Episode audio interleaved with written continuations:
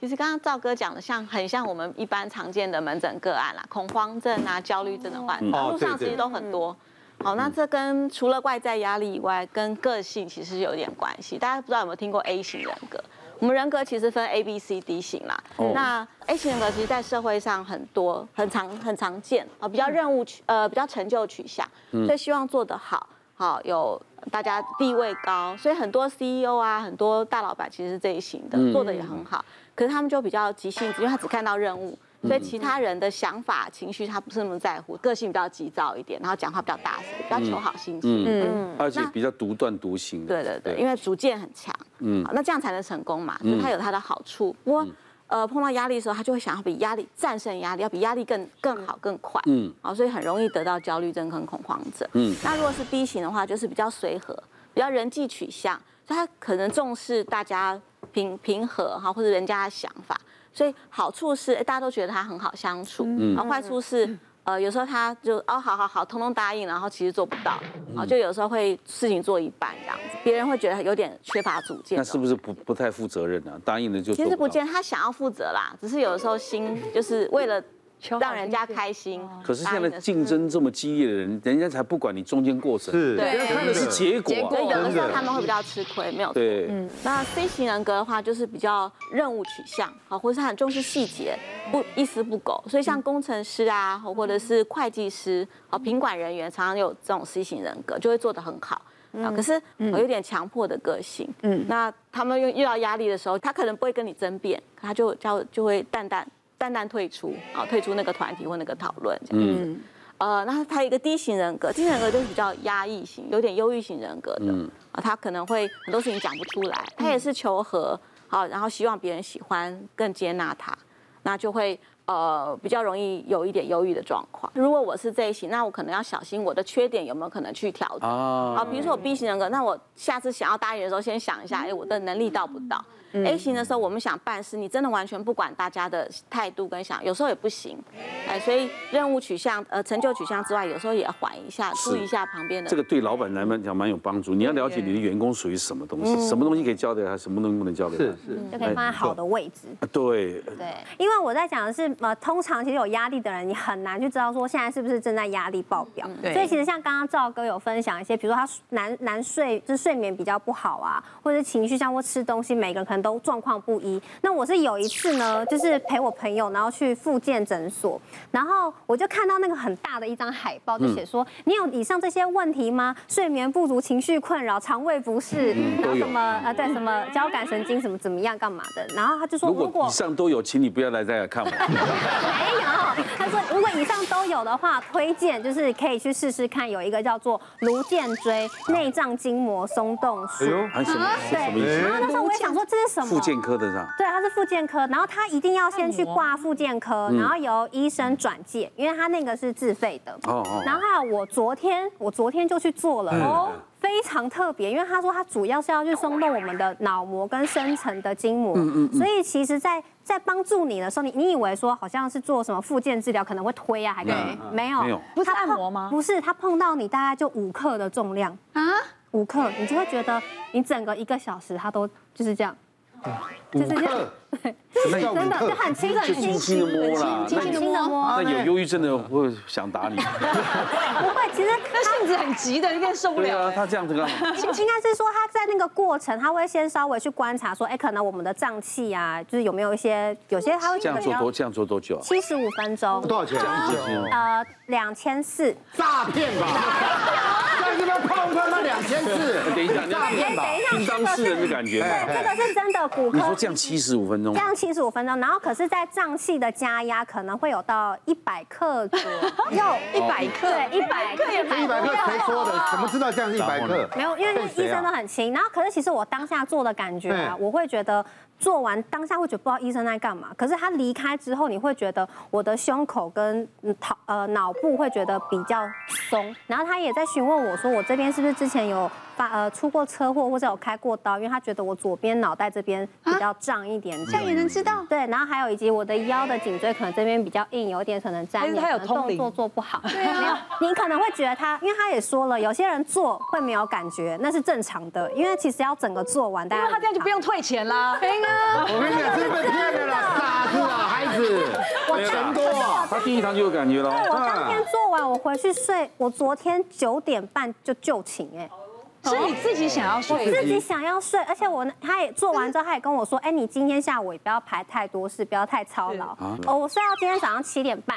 哇，中间有没有起来？中间没有醒来，而且也没有做梦。我今天醒来觉得精神超好的。哇，那那我要介绍一下，介绍一下。他有用精油吗？在那个房间都没有，但有个音乐。可是你真的疗法吧？不是，他是也不是，也不是，有这种科吗？听过吗？要补充说，我觉得很多这种这种治疗的东西，一定要说，像我们现在医学上主流，就是说我们在大家身上应该放之四海皆有用皆准。但这个东西或许说你在隔个礼拜去，我不知道效果，或者说是十个人像赵哥去，可能付完钱就。就翻脸了，就说对啊，你根本连碰都没有碰到。A 型人格，我要逼他拿两千四给我。对，所以我说应该说，如果如果有效的话，我相信，因为光那个名称听起来就很厉害了。不管怎么样，最起码人家睡了十几个。对啊，我这有睡。我们听十几个多久没睡过？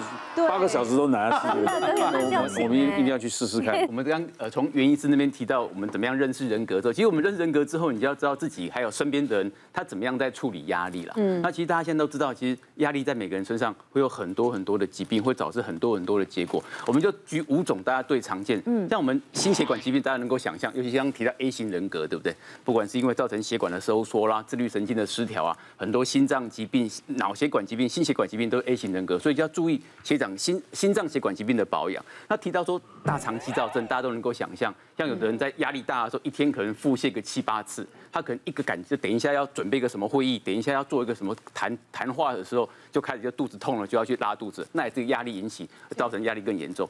那如果强调说这个精神科的疾病，大家都能够想象嘛，不管是焦虑、失眠、恐慌，甚至说比较不会去感受自己情绪的人，用一些像刚刚赵哥提到身心症的症状，他可能对对自己的情绪跟压力，他不是那么明显，可是他症状很明显，他胸口很痛，他很难呼吸，他全身不舒服，那还是一个身心症的表现，那是精神疾病的部分。那还有讲到免疫力失调，导致压力大的时候，很多人会感冒，那么很多人会生病，或者是有一些免疫性疾病的人，就会像。过敏性的皮肤炎，很多周年庆的时候，专柜专呃柜姐都会荨麻疹发作。我以为客人会荨麻疹，甲状腺疾病啊，没抢到压力很大。呃，像那个红斑性狼疮啦，这些都是跟那个压力性有关系，免疫疾病。那还有提到说像血糖的问题，我就举个案例跟大家分享一下，就是像我一个患者，她才二十八岁的一个年轻女生哦，她是一个空中小姐，她是在国外的航空公司就很忙的这样飞。她在在在几年前就发现说，她怎么其实已经没有在飞了。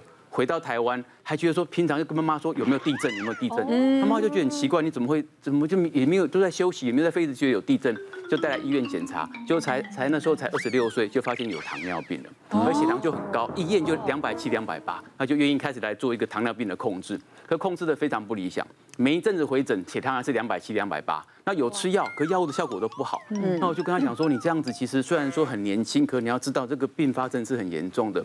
他全家人都一直跟他讲说，那你就好好要调整了。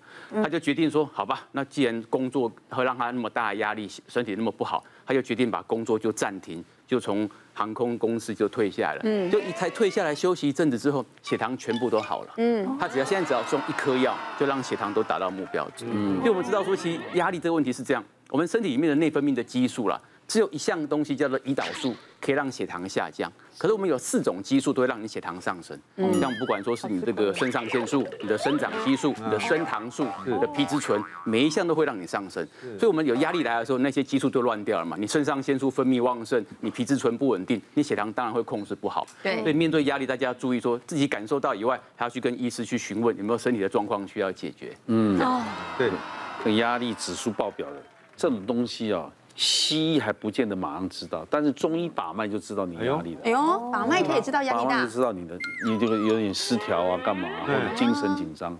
其实慢慢用中医调也是一种方法。嗯嗯。但西医的治疗我就不知道，可能要开药给你吃了嘛，对不对？这是压力了，压力是形形成无形无形，你是最难察觉的。对。那你会觉得我哪有什么压力？可是压力已经存在。真的。我们接下来看第二个。肠。肠胃失衡爆表。对，因为我平常肠胃的问题就还蛮多的，就是比较严重的是就是拍这支 MV，嗯，因为呃原本预计五月底要拍，可是那时候刚好疫情遇到疫情大爆发，嗯，然后然后他们三个时间也不好乔，然后就是前前后后就延延了六次，一直到。八月底才准备要开拍这样子，然后就是在开拍的前几天，我就很紧张，压力也蛮大的，因为我觉得演了那么多次，然后终于要开拍了，就是希望不要再遇到问题。就是前几天突然，哎，肚子怎么会一直痛？就一两个一两个小时就要去上厕所，嗯，然后吃什么东西就拉什么东西，这样原形食物，原形食物，对，然后我就。想说，呃，一两天之后应该就会自己好了，然后一一直撑到就开拍的前一天，就赶快去看医生，然后医生才跟我说是呃急性肠胃炎，嗯，然后我就所以我就顶着急性肠肠胃炎，然后去拍这支 MV，哎呦，然后拍摄 MV 当天我就是呃什么东西都不敢吃，就只喝水这样子，好可怜哦，对，然后医生就是也告诉我不要吃太。太刺激的食物，对，别忘了订阅我们 YouTube 频道，并按下铃铛收看我们的影片。想要看更多精彩内容吗？可以点选旁边的影片哦。